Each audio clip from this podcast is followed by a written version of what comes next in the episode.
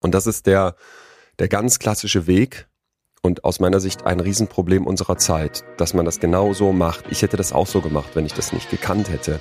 Und schon vervollständigt man das, geht weiter und sagt, äh, reden wir ein andermal drüber. Aber du hast dir selber schon ein Bild gemacht und machst das fertig. Du hast vielleicht nur 20 Prozent der Informationen, machst dir aber die 100 Prozent voll. Heiligenschein, eine Eigenschaft überstrahlt alles andere. Ich finde dich hübsch, also finde ich dich auch schlau, lustig und so weiter. Dass gesagt wird, das und das Nummernschild, die können alle nicht fahren. Und da sehen wir auch schon, wie gefährlich so ein Denken werden kann. Betreutes Fühlen. Der Podcast mit Atze Schröder und Leon Windscheid.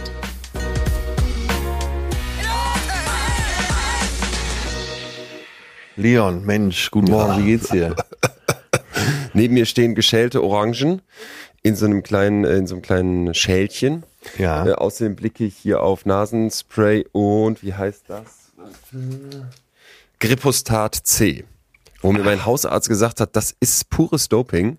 Ja. Ich weiß nicht, ob es jetzt Halbwissen ist, aber der meinte sogar, dass es auf der Dopingliste irgendwie für Sportler steht. Und damit hatte er und, dich.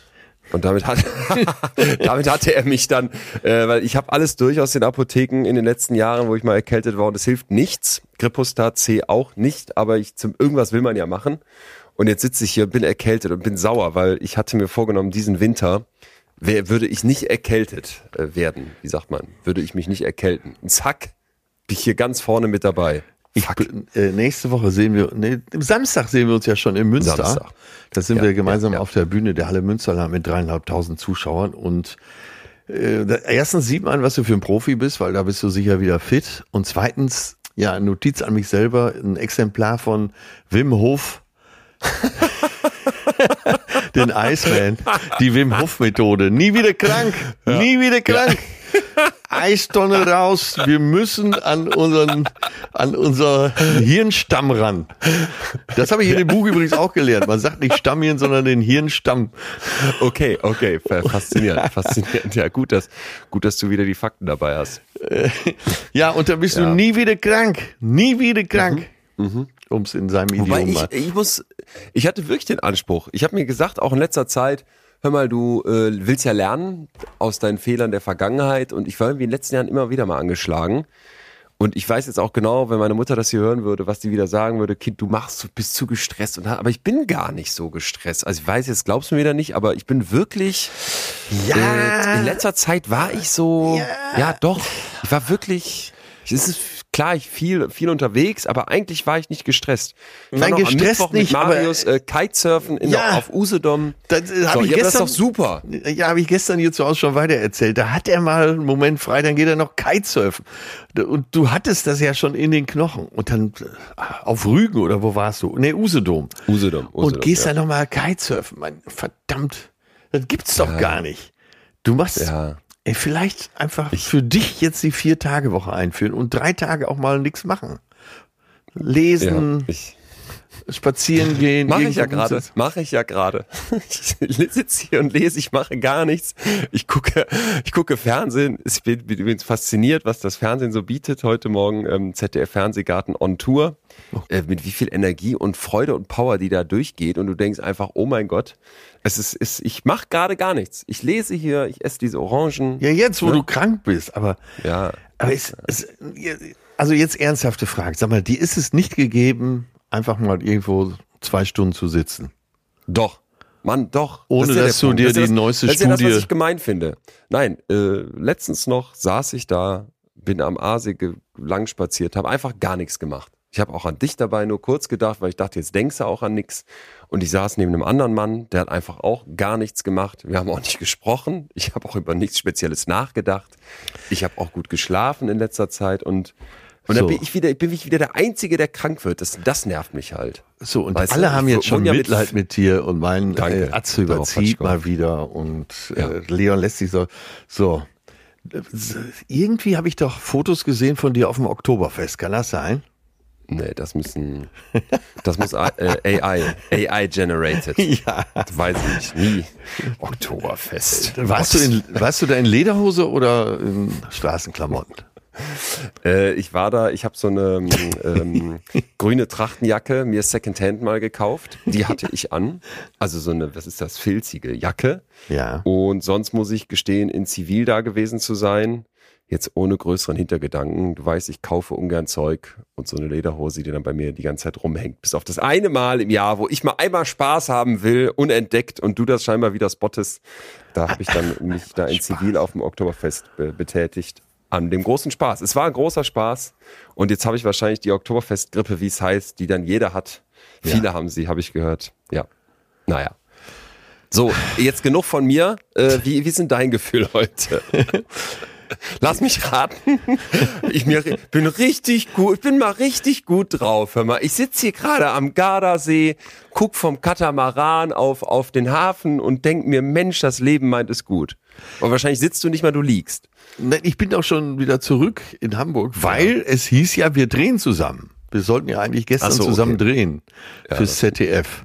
Und Ja, deshalb bin ich einen Tag eher wieder gekommen. Äh, passt mir eigentlich ganz gut, weil ich habe Hamburg schon wieder vermisst. Äh, alles schwankt. Also wenn man, ja, ich war zwei Wochen nicht im Hafen. Wir haben also maximal dann vor Anker gelegen. Das heißt, alles war Ach zwei so. Wochen lang Okay. ständig in Bewegung. Ja. Und da muss ich mich jetzt gerade dran gewöhnen. Auch das Mikro hier vor meinen Augen schwankt schon wieder so ein bisschen. Oha. Aber natürlich top erholt. Sehr Seh- klar. Ey, ich sehe so gut aus. Kennst du das? Und das müssen wir vielleicht auch irgendwann mal hier noch ähm, als Thema hinlegen, dass man sein Spiegelbild mag, ab und zu im Jahr. Kennst du das? Das, ja. Meistens ist es ja nicht so. Meistens denkt man, ah, hm, naja. Ja, und äh, aber man, man hat so Momente, wo man sich selber im Spiegel mag. Und das habe ich gerade. Mhm. Das ist mein Gefühl. Ich, Du saßt, du saßt, ich habe dich auch gesehen, ich habe dich im Netz gesehen, ich beobachte dich ja auch aus der Ferne, ich habe dich bei Studio Schmidt gesehen. Schön, schöner Mann. Ja, so? wir, ich wirklich, ich empfinde mich Ja, im Moment absolut. wirklich als äh, schön und sehr begehrenswert. Ja, und schlau auch, ne? Und sehr lustig, sehr, sehr, sehr, sehr lustig. Ja, schön, das klingt ja klasse. Also dein Gefühl heute ist, ich mag mich im Spiegel. Mein Gefühl ist begehrenswert und äh, Vorfreude schon auf den nächsten Samstag. Und das ist ja so, wenn du dann so erholt bist wie ich, dann hast du, siehst du so die Termine, die im Kalender stehen und freust dich da so richtig drauf. Erstmal freue ich mich, dich wiederzusehen, äh, und zwar gesund, Morgen weil bis dahin bist du ja gesund. Ja.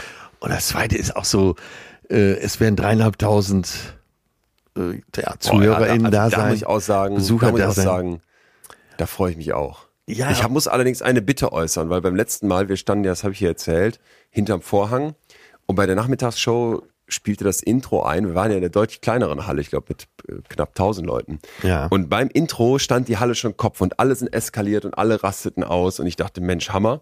Am Abend, also bei der Abendvorstellung, wo dann jetzt meine ähm, ganze Family da war und viele Freunde von mir, äh, da ging das Intro los und nichts passiert. Und ich dachte, oh, was denken die jetzt? Scheiße, ne? Und dann hast du einfach den alten Trick gemacht, hinter Vorhang selber geklatscht und plötzlich klatschen die ersten rein und alles äh, äh, kipp, wie sagt man, äh, wellte, so wie so eine Welle durch die Welte, äh, schwa schwappte so durch die Halle und es ging ab. Und diesmal hätte ich die Bitte, dass wir das ähm, direkt hinkriegen, weil ich habe ein bisschen Angst, dass wir so weit weg sind äh, mit hinter der Bühne da, ja. dass dein kleiner Trick nicht helfen würde. Und dann stehen wir da.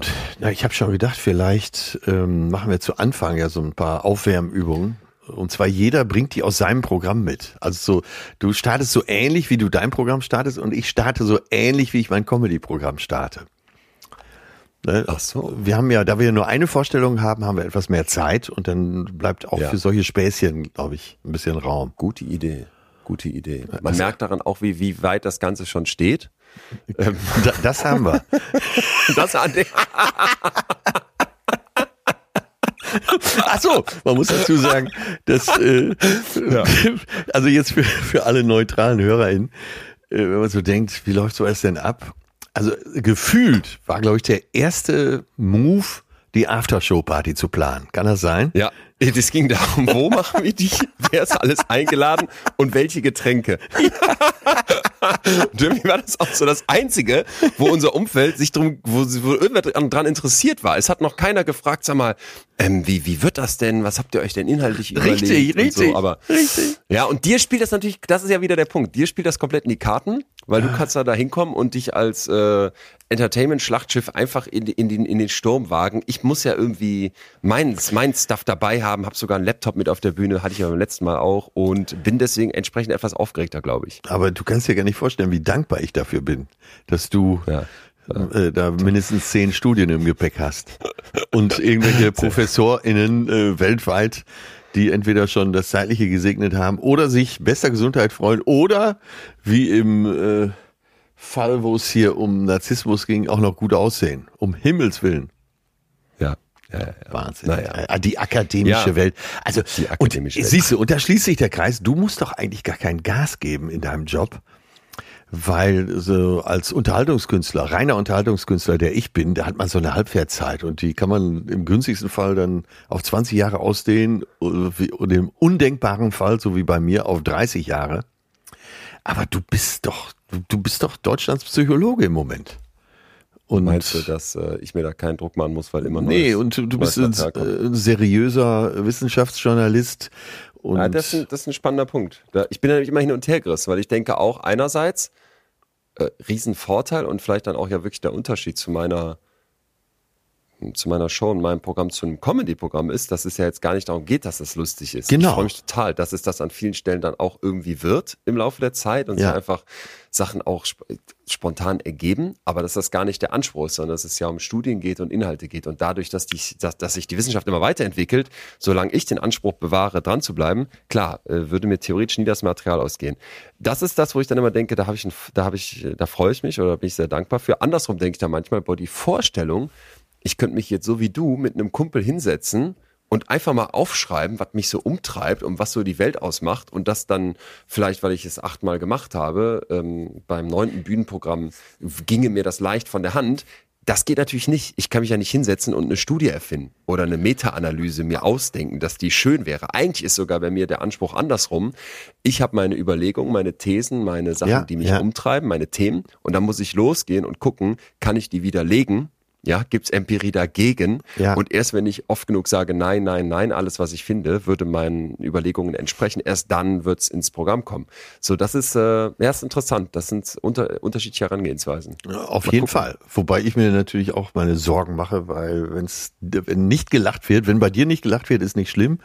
Wenn bei mir nicht Ja. gelacht wird, existenziell. Also da habe ich ein Problem, wenn um 20 Hattest du das mal, hattest du mal ein Programm, wo du so da dachtest, boah, also Nee, lacht es- keiner wahrscheinlich nicht, aber wo, wo du merktest so, was war dein schlechtestes Programm? Ich glaube, das zweite. Das, äh, Ja. also das erste Erfolgsprogramm war Meisterwerke, auch sehr verblendet übrigens, wenn man bedenkt, dass mich zu der Zeit noch keiner kannte. Das gleich Meisterwerke zu nennen. Das nächste ist ein goldene Zeit. Du, du hast das Meisterwerke genannt. Ich dachte, das wäre jetzt deine, das wäre jetzt deine rückwirkende nee, nee, das Analyse. Programm Okay. hieß Meisterwerk. Wobei man zugestehen muss, wenn du jetzt dann dein neuntes Programm, schätze ich mal ungefähr, der Erlöser nennst, bist du ja deiner Linie treu geblieben. Ja, da schließt sich schon fast der Kreis. Selbstbewusstsein im Titel. Ja, Ja, ja, da und äh, also das ist eine Sache, die ich wirklich auch beobachtet habe und dir gerne weiter schenke, äh, also diese Erkenntnis, dass, äh, sag mal, eine gewisse Größe im Programmtitel absolut hilfreich ist. Sowohl für das, was passiert, als auch für den Kartenverkauf. Verstehe. Das heißt, dein nächstes Programm heißt dann Auferstehung. Ja, oder mindestens Gott. Gott. Wobei, ei, ich habe tatsächlich, habe ich jetzt bei den äh, Messages bei Instagram, hat sich eine Hörerin von uns be äh, beschwert. Also nach wie vor hört sie uns gerne und es wird auch so bleiben, hat sie geschrieben. Aber wir haben uns so ein bisschen über den christlichen Glauben und so lustig gemacht. Und das würde für sie viel bedeuten. Ich, also man muss da, man kann nicht schnell darauf antworten und muss auch nicht schnell darauf antworten. Aber da kann man sehen, ne? jeder hat so seine eigene, Ja. äh, seine eigenen Maßstäbe, sagen wir es mal so. Ja, Ja, und, ja ich habe Nachricht auch gesehen. Das, das war, die war ja richtig wütend, ja, aber die kann Person, die man das geschrieben hat. das wirklich immer berücksichtigen? Weil auch eine, eine Glaubensrichtung äh, ist ja keine Wissensrichtung. Es bleibt ein Glaube. Äh, Also ich merke für mich immer mehr so in letzter Zeit auch, dass so der Anspruch da ist, sensibel zu sein, ganz klar, weil ich glaube, das, das wurde zu wenig gemacht in den Ja. letzten Jahren, Jahrzehnten, so lange bin ich ja noch gar nicht in diesem Medienzirkus und gerade als jemand, der jetzt auch immer mehr merkt, so diese, ja, jetzt fällt wieder das Wort, ne, alten weißen Männerstrukturen, die sind Fakt. Und die, und die manifestieren sich und die werden auch immer so weiterbleiben, Wahnsinn, wenn man da jetzt nicht mehr irgendwie gegen ginge. Ja. Und da denke ich mir sowas wie, ne, bei, zum Beispiel bei, bei Sexualitäten und auch natürlich bei, bei grundsätzlich vielleicht Gruppen, die ähm, klein gemacht werden, dass man da, dass man da versucht gegenzuhalten, dass man dann da, darauf Rücksicht nimmt oder vielleicht sogar sagt, ey, es geht gar nicht nur ums Rücksicht nehmen, sondern es geht wirklich mal um einen anderen Blickwinkel drauf. Das wäre total mein Anspruch. Aber daraus dann abzuleiten, ja. dass jetzt so jede Befindlichkeit Richtig. Einzug findet in deine Überlegungen und du dich dann plötzlich fragst, also ich habe da ganz oft das Problem, dass mir dann, dass mir Leute so richtig feindselig begegnen, weil die ja. so gefühlt enttäuscht sind, weil die, weil die sagen, ja, du als Psychologe und du als sensibler oder auch als als jemand, der sich sich mit Emotionen und mit Empathie etc. beschäftigt, wie kannst du dann nur irgendwas gegen den christlichen oder muslimischen Glauben oder sonst was sagen, wenn du doch weißt, dass mir das oder Menschen das total viel bedeutet? Und da sitze ich dann immer und denke, boah, das ist so, also dieses, ey, akzeptiere, dass es andere Meinungen gibt und auch, nochmal, ich sage das jetzt ein letztes Mal mit dem Spikeball, ne? Ich, ich, mache mich darüber lustig, mache einen Witz darüber und du denkst, naja, selbst wenn ich jetzt Spikeball total lieben würde, dann lache ich ja mit, da lache ich über mich selber und denk mir, ja, ja. Äh, Leon hat selber genug bekloppte Sachen an sich, wo der sicherlich weiß, dass, dass es keinem zusteht, sich über andere zu erhöhen. Manche Leute nehmen das so für bare Münze und die sind dann richtig sauer. Die schreiben dann Nachrichten, ey, wie, wie, ich finde das so unsympathisch, dass du dich da über Spikeball lustig machst und dann auch über Holzuhren. Was ist das für eine Art und was, was bist du, wie bist du? Und du denkst dir, alter, alter, alter, ey, wow, ähm, da würde ich mir ein bisschen mehr, ein bisschen mehr Toleranz und auch Lachen über sich selber wünschen. Naja. Naja, und was äh, Glauben angeht, ganz egal, welche Richtung das ist, hast ja schon gesagt, egal ob Buddhist, ähm, ob man an den Islam glaubt, an den katholischen oder christlichen Glauben, letztendlich kollidiert Glaube ja immer mit der Wissenschaft. Ne? Und das sind ja zwei unterschiedliche Richtungen. Und ich werde ja oft mal gefragt, äh, bist du Atheist? Sagst du, Gott gibt's nicht? Und dann sage ich, ich bin Agnostiker. Ich weiß es einfach nicht. Kann sein, kann nicht sein. Ja, aber das, das muss man vielleicht auch nochmal unterscheiden. Dieses kollidiert mit der Wissenschaft hieße ja, dass, ähm, ich sage jetzt einfach mal, Glaube und Wissenschaft zwei Tanker sind, die auf demselben Ozean fahren und die sich dann irgendwie kreuzen können und dann kollidieren.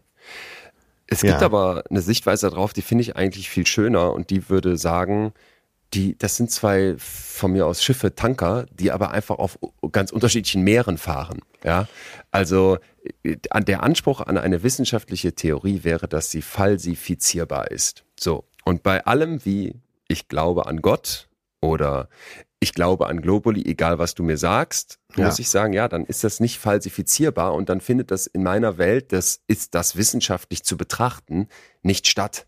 Und dann kann ich einfach sagen, okay, zwei Tanker auf zwei unterschiedlichen Meeren, da müssen wir gar nicht kollidieren. Dann haben wir da von mir aus vielleicht beide so ein bisschen einen anderen Blick drauf und ich sage, ja, ich bin vielleicht etwas mehr auf dem auf dem Ozean unterwegs, wo die wissenschaftlichen Tanker sind und jemand anders sagt, bin ich auch, aber ich habe auch einmal eine Reise gemacht auf diesem Glaubenstanker oder mache ja, das alle paar ja. Monate mal. Fein für mich. So, ne? Das ist eher so.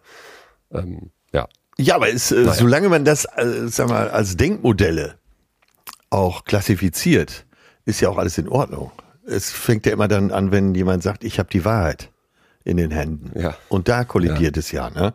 Und es ist ja. ja ganz egal, ob du Agnostiker, Atheist, äh, Christ, wie sagst du, an Globuli oder an den Joghurt mit der Ecke glaubt.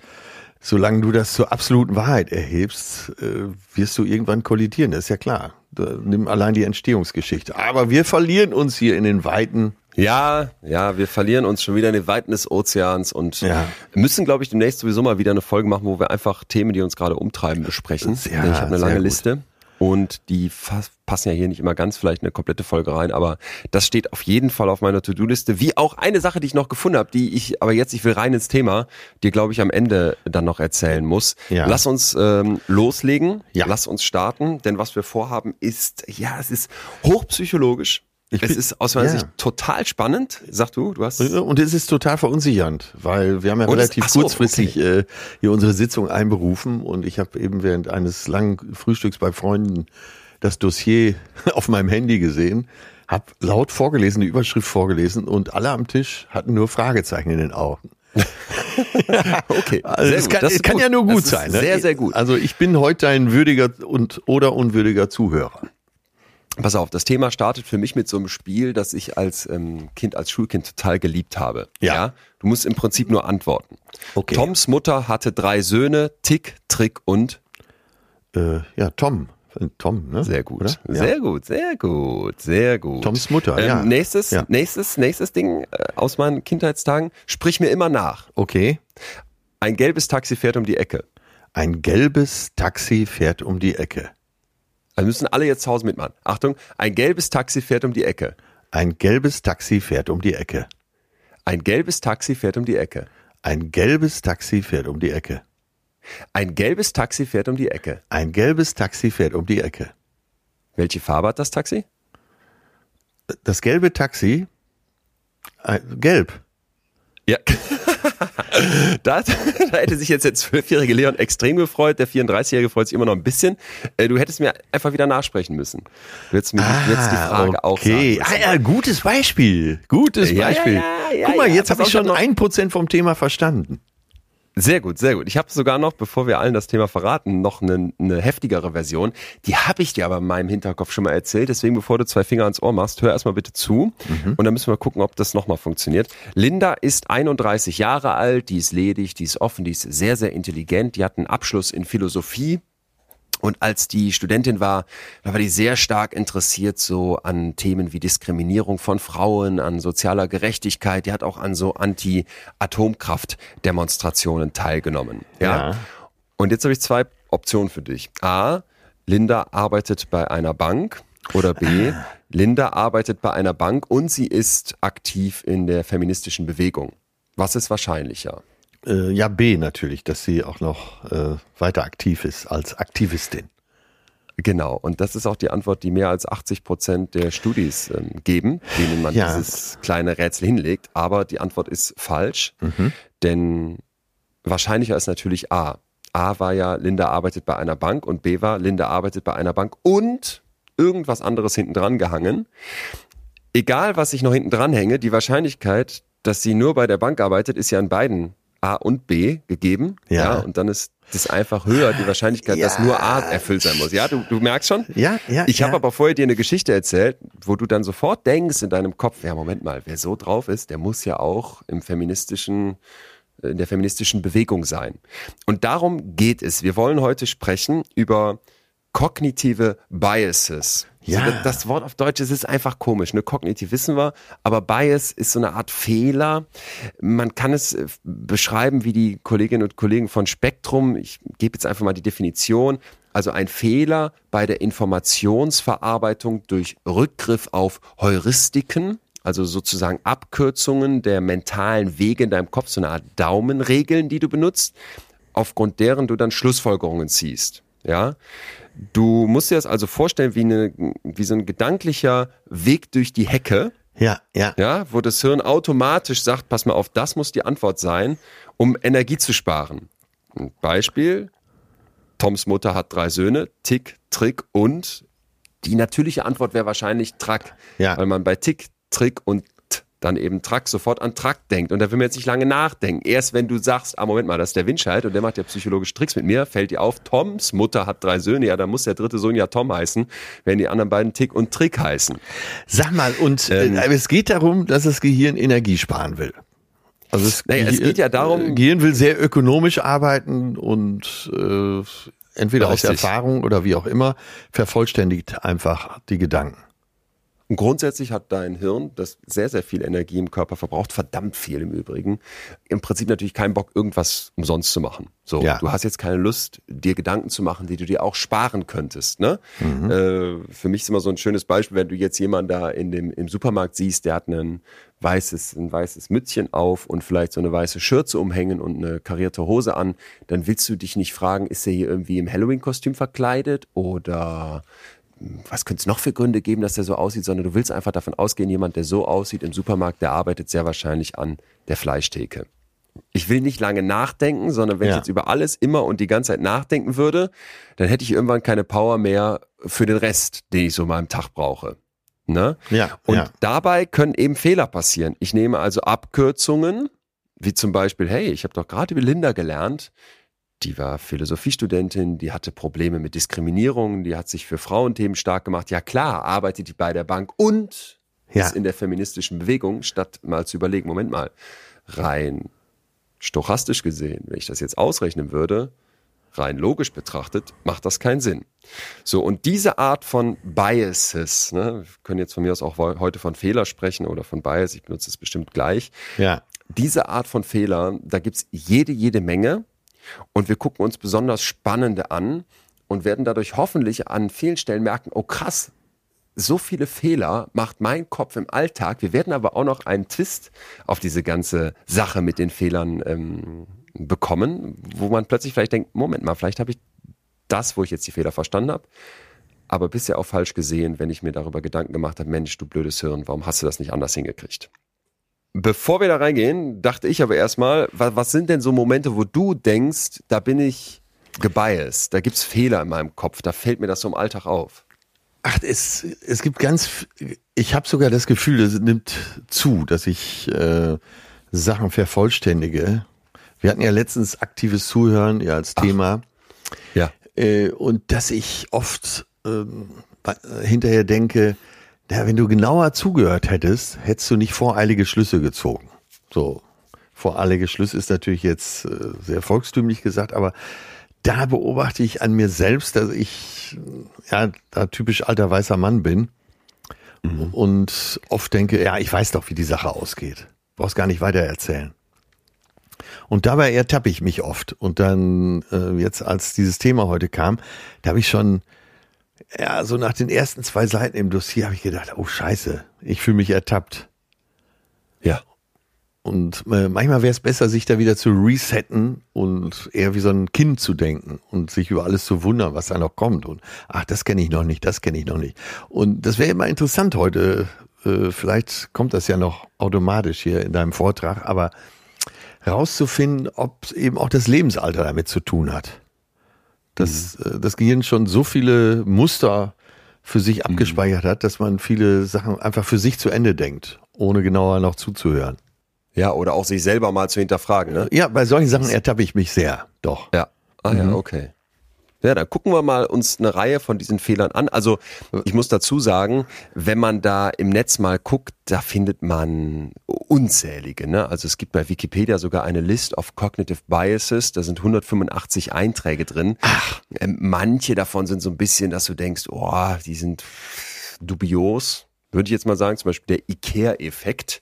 Ja. Ich erinnere mich nur vage an die Studie, aber es ging ungefähr so, dass wenn du Leute selber was zusammenbauen lässt, dass sie dem nachher einen viel höheren Wert beimessen. Ja, also dass es vielleicht Ikea Okay. gar nicht nur um Verpackung geht und wir wollen Ja. Platz sparen und deswegen musst du dein Regal selber zusammenschrauben, sondern geil, das habe ich selber zusammengeschraubt, zack, das fühlt sich besser für mich an. Andere Beispiele wäre sowas wie die sogenannte Gamblers Fallacy, also so eine Art ähm, Gl- Glücksspieler, Glücksspielfehler. Also wenn ich jetzt eine Münze werfe und die landet fünfmal hintereinander auf der Kopfseite, Ja, ja. dann würden viele von uns wahrscheinlich sagen, als nächstes muss Zahl kommen.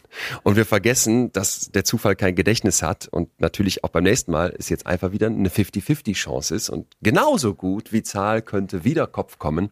Also das wäre sowas, ne? Oder der Verfügbarkeitsfehler, dass wir zum Beispiel beim Reisen im Flugzeug viel mehr so das Gefühl haben, boah, das könnte abstürzen, ne? Dass wir uns ausmalen, ja, ja, ey, wär das, wär ja. Das hier. Weißt du, ich saß letztens, äh, als ich von New York zurückgekommen bin, hatte ich ja diesen Notausgangsplatz und neben mir war diese Notausgangstür.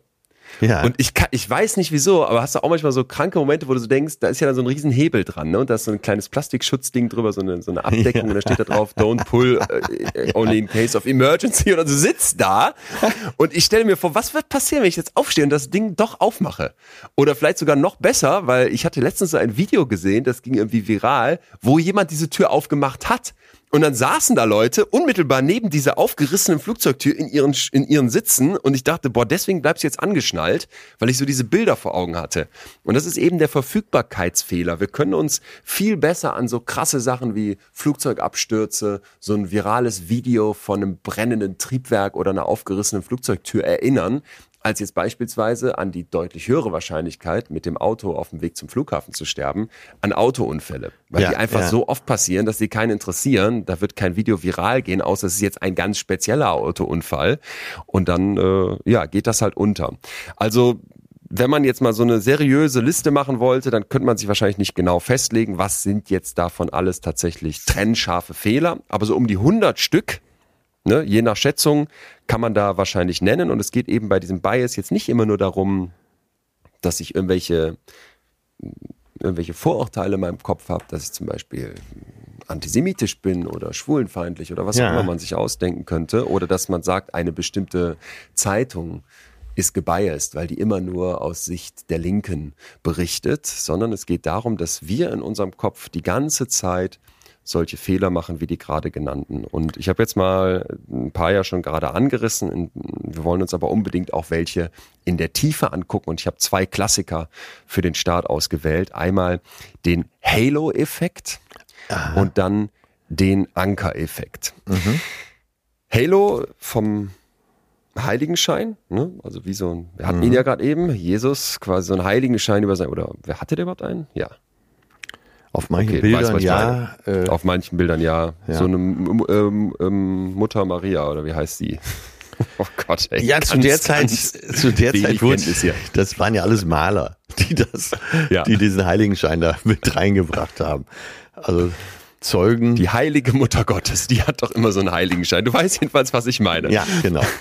Es geht darum, dass dieser Halo-Effekt, der Halo-Fehler in unserem Kopf, so aussieht, dass wenn es so eine Eigenschaft gibt, die vieles andere überstrahlt. Ah. Ja, ja. Also, jemand sieht besonders gut aus. Dann nehmen wir Der genau guckt sich nicht nur gerne im Spiegel an, sondern der sieht wirklich richtig gut aus. Und dann ist das etwas, was auf weitere Attribute dieser Person, die eigentlich nichts damit zu tun haben, ist der auch noch freundlich? Ist der intelligent? Ist der gesellig? Ist der lustig? Bin ich gern mit dem zusammen? Dass das darauf strahlt. Ja, ähm, so dass du zum Beispiel zeigen kannst, dass jetzt Schüler, die im Klassenzimmer als attraktiver wahrgenommen werden, dann auch als kompetenter wahrgenommen werden. Ja, ja. Gibt's nicht sogar Studien dazu, dass äh, Bewerber, Bewerberinnen, die gut aussehen, doch letztendlich bevorzugt werden? In meinem Kopf ist das so ein ganz fieser Effekt wieder. Ich habe davon auch mal gehört. Ja. Aber das geht so je nachdem, wofür du dich bewirbst, meine ich. Ich müsste jetzt einen Faktencheck machen, aber in meinem Kopf war das so, dass Frauen dann wiederum nicht zu attraktiv sein dürfen für so Managementjobs, wo du denkst, boah, Okay. Mit anderen Worten, ich hätte im Moment keine Chance. Alles klar. ja, ich finde das deswegen halt so wichtig mit diesem Halo-Effekt, dass man den auf dem Radar hat, weil ich mir vorstelle, wonach bewerte ich Leute, ne? Also Ja, Stell dir so ein ja. Vorstellungsgespräch vor und du bist, bist der Chef und hast da jemanden gegenüber sitzen. Und dann hast du noch nie vom Halo-Effekt gehört und denkst, boah, der ist ja, der sieht ja richtig nett aus und der hat so eine richtig sympathische Ausstrahlung. Und Mhm. dann vergisst du, mit dem auch mal ein paar Matheaufgaben zu machen oder ne, den mal vielleicht andere Intelligenztest-Sachen ausfüllen Ja. zu lassen, was wir in der Psychologie eigentlich fast immer in Assessment Centern einfordern würden, damit eben so ein Fehler alleine nicht wirkt. Der Halo-Effekt, der Halo-Bias. Und dann das nächste, da ich- könnte ich mir vorstellen, hast du schon mal von gehört, der Anker-Effekt? Äh, nee, da habe ich. also Ach, okay. Halo-Effekt ja, habe ich auch schon drüber gelesen, aber Anker-Effekt ist mir tatsächlich unbekannt. Pass auf, dann habe ich für dich eine kleine ähm, Schätzfrage dabei. Also, ich möchte von dir wissen, wie viel Prozent der Länder in den Vereinten Nationen sind afrikanisch? Okay. Das muss man eben. Äh, vielleicht 30 Prozent. Nicht schlecht, nicht schlecht. Korrekt sind ähm, 28. Ich habe auch nachgeguckt, 54 von 193. Das Spannende ist jetzt, das hat man in einer Studie gemacht.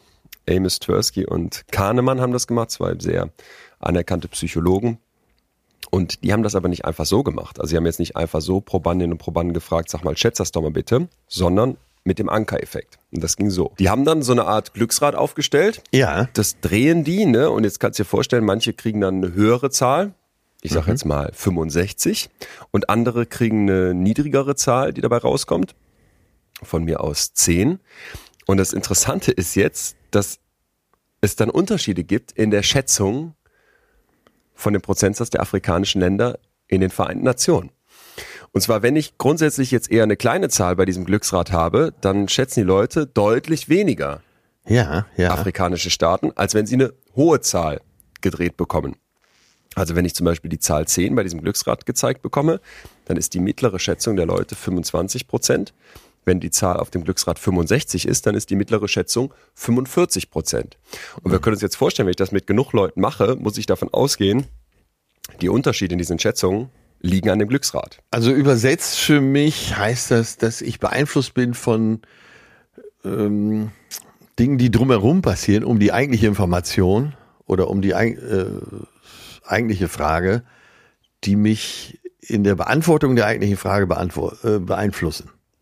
Genau. Du kriegst eine Zahl, von der du weißt, die hat überhaupt nichts damit zu tun, was jetzt die Prozentzahl der afrikanischen Nationen in den Vereinten Nationen ist. Aber scheinbar hat sie doch einen Effekt auf dich. Ja, Das kann unbewusst sein, weil du nimmst in diesem Experiment ja nur an einer, an einem Durchgang teil. Aber denk mal an sowas wie Wein im Supermarktregal. ja, wollte ich gerade sagen. Ja, du guckst, äh, was, äh, was, was kosten hier die anderen Weine zum Beispiel. Das ist wahrscheinlich das greifbarste Beispiel, dass man, dass die anderen Weine, die teuren kosten 15 Euro und äh, die ganz billigen kosten 1,98 und dann denkst du, ach, da bin ich ja mit meinen, da habe ich ja einen Wein für 7,38 Euro, der wird dann schon einen ganz guten Mittelplatz belegen. Genau das ist das. Ich setze über eine andere Zahl einen Anker, Ja, an der du dich, an dem du dich dann festklammerst. Ne? Also sagen wir mal, ich hätte jetzt 20 Weinflaschen auf so einen Tisch gestellt und ich würde an alle und die sind so ein bisschen verstaubt und da und die sehen auch toll beleuchtet aus und ich klebe an alle so ein Preisetikett von was kostet eine teure Flasche Wein? 400 Euro? ja Keine Ahnung. Ja, Das ist eine sehr teure Flasche Wein. ja, ja. Ähm, da klebt da 400 Euro dran, an der nächsten klebt 350, an der nächsten klebt 580 und so weiter. Ja, Und dann stelle ich eine weitere Flasche dazu und auf der klebt ein Schild 38 Euro. Ja. Dann denkst du, boah, ist die billig. ja. Wahnsinn. Aber die ist äh, äh, natürlich nur billig, weil daneben die anderen teuren Flaschen stehen. Hätte ich das andersrum gemacht und ich hätte dir da 20 Flaschen hingestellt, die so Preise haben wie 6 Euro, 8 Euro, 12,90 Euro und dann kommt eine mit 38 Euro, würdest du sagen, boah, ist die teuer. Ja, das ist der ja. Ankereffekt. Und diesen Effekt, diesen Ankereffekt zu kennen, das halte ich eben für total wichtig, weil ich mir jetzt sowas vorstelle wie Gehaltsverhandlungen. Mhm. Wenn du in so eine Verhandlung gehst, kann auch ein Auto sein, du willst irgendwie einen Gebrauchtwagen kaufen. Bist du dann der, der zuerst einen Betrag nennt oder als zweites? Ah, das ist ja, ich habe tatsächlich mal ein Seminar mitgemacht, wo es um Verhandlungs, Verhandlungsgeschick geht. Ja, und äh, grundsätzlich konnte man da sagen, der, wer als erstes zuckt, wer als erstes eine Zahl nennt, äh, hat schon verloren. Weil das ist ja genau dann der Anker, an dem alles festgemacht wird. Ne? Ja. Ja. Das ist vielleicht sogar das beste Beispiel, ja, das passt ganz gut. Weil ähm, vorher wäre vielleicht ein ganz anderer Betrag genannt worden. Du bist bereit, sag mal, 5000 zu zahlen. Und äh, der andere sagt, naja, ich muss mindestens 3000 haben. Schon wird dir alles äh, ab 3000 teuer vorkommen. Ja, ja, ja, ja, total. Ja. Total. Ich finde, ich finde, man ähm, kann es, also es kommt drauf an. Bei mir ist es eher so ein, es kommt drauf an, dass ich sage, ich weiß um den Ankereffekt und nutze den dann für mich in so einer Situation. Ja. Also Beispiel, ich weiß genau, die andere Person weiß nicht, wie teuer irgendwas ist, was ich da zu vergeben habe. Dann kann ich schon mal platzieren, äh, indem ich den Ankereffekt nutze, einen super hohen Wert und habe halt dann einfach eine höhere Wahrscheinlichkeit, dass wir uns direkt in so einer Riege bewegen, als wenn ich die andere Person Ja. erstmal schätzen lasse und dann dagegen halten muss. Ne? Ja, ja, bleiben wir mal Äh, wieder beim Wein. Äh, Bleiben wir wieder beim Wein. Du sollst äh, sagen, was kostet teure Flasche Wein? Du würdest vielleicht sagen 70 Euro. Jetzt erzählt so ein Typ wie ich, so ein Verkäufer wie ich, erzählt aber davon, wer jetzt in Frankreich unterwegs war, äh, in Bordeaux, und da waren so tolle Weine. Klar, die kriegst du nicht unter 300 Euro. Ja, so. und, und schon wird dein Gegenüber sich auch anders leveln.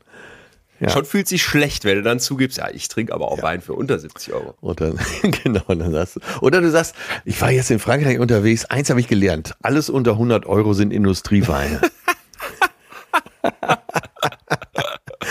Ja, sehr, sehr schön. oh Gott. Genauso habe ich es doch mal beim Kölner Treff erlebt. Da hat doch äh, ein Schauspieler hatte für den WDR eine Weinreise Allein der Titel ist schon klasse. Ne? Ist also im Grunde genommen das Es muss ja wieder, es muss ja wieder ein Schauspieler sein. Ja, äh, zwei Sachen. Einmal, äh, du bist ja jetzt fürs ZDF, für Terra X unterwegs und da, da wird ein Schauspieler gefragt, in dem Falle Joachim Kohl, sag mal, wir haben so eine Doku-Reihe vor, Weinreise durch Südfrankreich. Erstens sagt er natürlich sofort zu. Zweitens haben die sich natürlich drei Wochen lang da inklusive Kameramann und Ton die Hucke zugesoffen. Und das dritte war, dass er da vor laufender Kamera allen Ernstes sagt, äh, alles unter 100 Euro sind Industrieweine. Ja. Entschuldige, dieses, aber es passt ja gerade so schön. Ja. Ab da sitzt Ja, du zu Hause. Ja. mit deiner Fühlt sich 5,99 Flasche von Lidl und denkst dir, weg mit der Blöre. Ja. Ja, aber das, so haben wir den Anker-Effekt doch gut erklärt. Absolut, absolut. Und das ist sowas, wo ähm, ich hoffe auch langsam klar wird, du, und da bin ich wirklich der festen Überzeugung, du machst dir einen, du schaffst dir ein Arsenal an. Wenn du solche Fehler kennst und wenn Ja. du die bei anderen kennst, aber auch wenn du die bei dir selber kennst, ne, und ich meine jetzt gar nicht, dass man das immer ausnutzen muss, um irgendwem jetzt einen teuer, zu teuren Wein zu verkaufen oder einen, einen Gebrauchtwagen unnötig äh, teuer unter den Mann zu bringen, Ja. sondern dass man grundsätzlich, glaube ich, wenn man solche Fehler kennt und auch sich selber da kritisch analysieren möchte, halt einfach eine Chance bekommt, dem an manchen Stellen was entgegenzuhalten. Ich, also jetzt rein anekdotisch hatte ich schon öfter das Gefühl, ich komme gleich auch noch mal mit einer ja, schwierigen These dazu, wo man vielleicht sagt, oh, ist das denn wirklich möglich, sich von diesen Fehlern zu befreien? Oder machen wir uns da nicht was vor? Ich habe jetzt hier für dich ja mal so zwei Klassiker dabei gehabt und würde gerne mh, Also den ein Halo, bisschen weiter. Ja, Halo-Effekt Halo und den. Anker-Effekt. Ja. Halo-Effekt. Halo-Effekt, Anker-Effekt, bitte nicht mehr vergessen, liebe alle da draußen.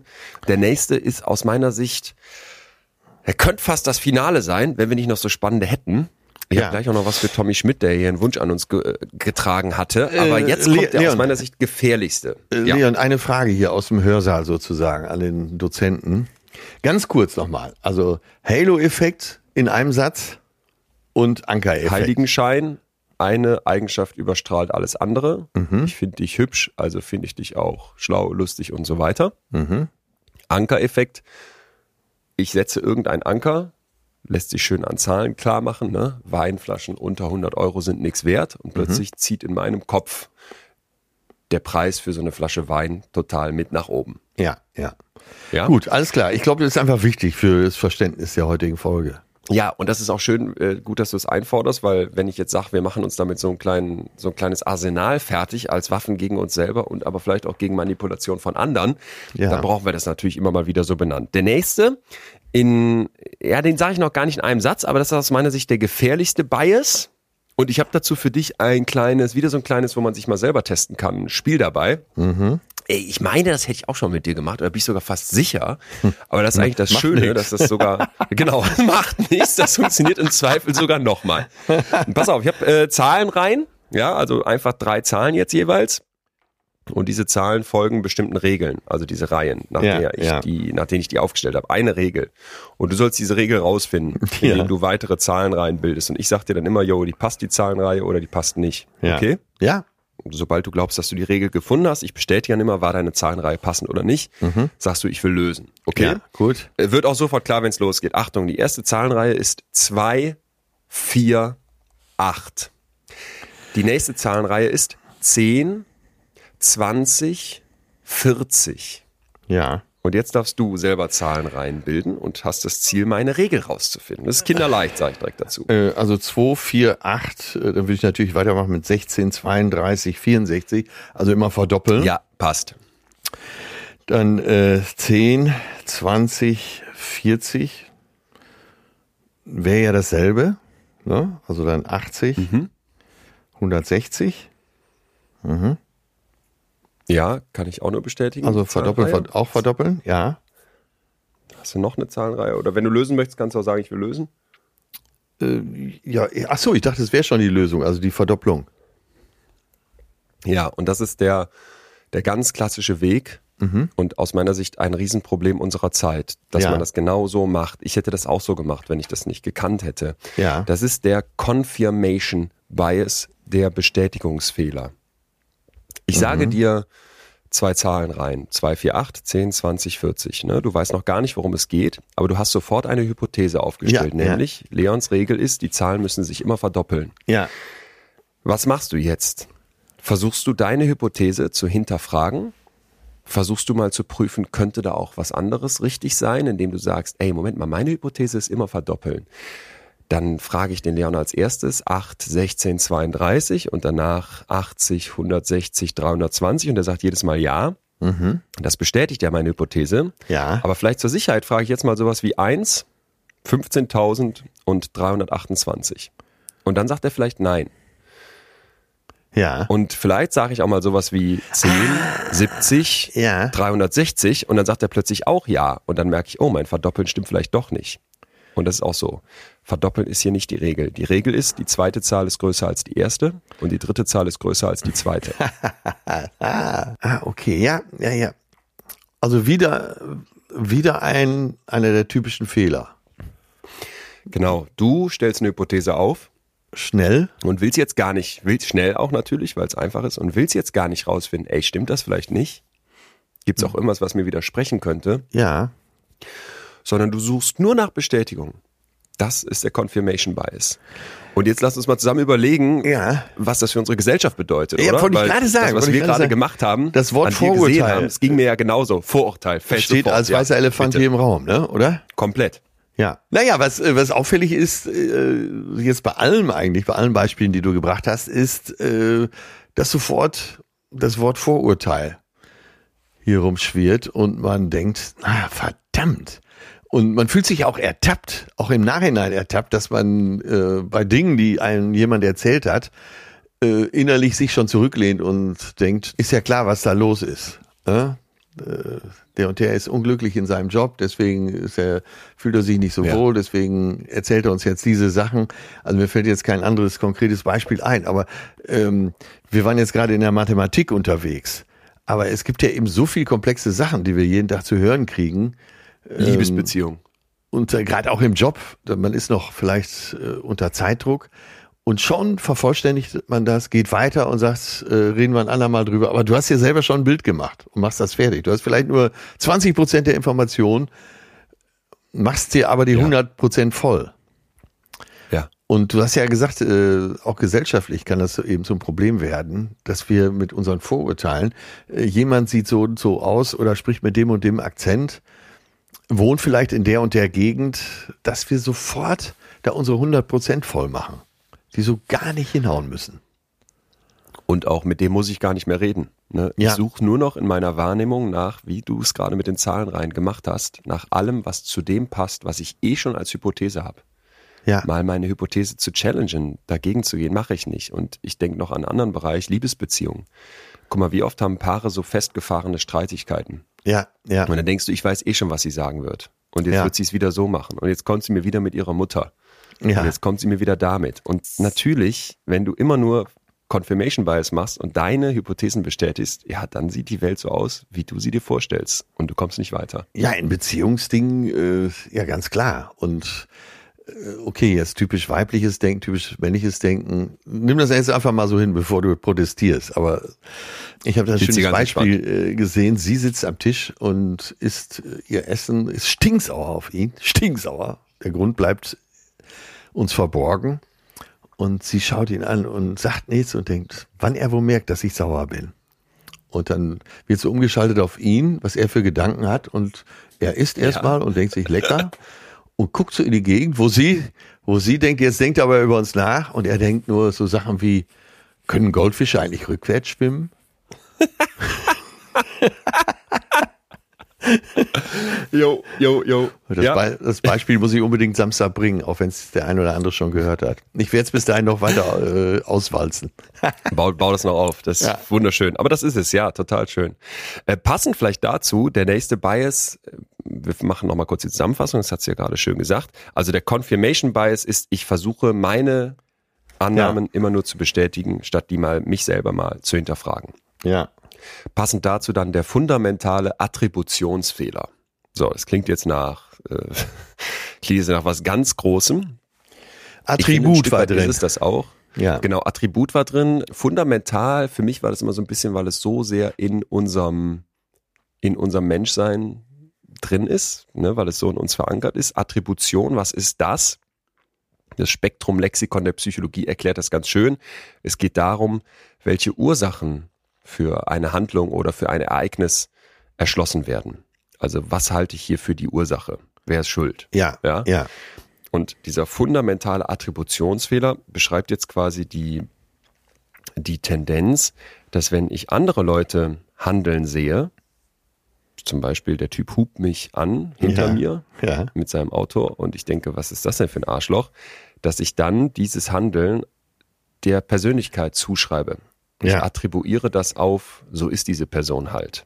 Ja. ja, Und dann ist das ein Arsch und der ist aggressiv und so weiter. Während, wenn es um mich selber geht, ich viel mehr in der Lage bin zu sagen, ja, bei mir, wenn ich mal hinter jemandem hupe, dann geht es darum, dass meine Frau neben mir im Auto sitzt und die ist richtig krank und wir müssen wirklich dringend zum Ja, Arzt. ja. Oder ich habe halt jetzt gerade mal einen schlechten Tag gehabt, aber sonst bin ich eigentlich total nett. ja, Also wir schreiben bei anderen die Sachen dann eher deren Persönlichkeit zu und sowas Allgemeinem, ne, anstatt zu akzeptieren, ey, es gibt da situative Faktoren, die eine Rolle spielen. Und der ist nicht immer so, mein Chef. Ja, aber aus dem Straßenverkehr natürlich das beste Beispiel. Dann heißt es, ah ja, hier in Hamburg zum Beispiel Pinneberger Kennzeichen. Ja, typisch Pinneberger. Ja, fährt wie die Sau, hupt alles zusammen. Und das, also das gibt's ja in jeder Gegend regional, dass gesagt wird, das und das Nummernschild, die können alle nicht fahren.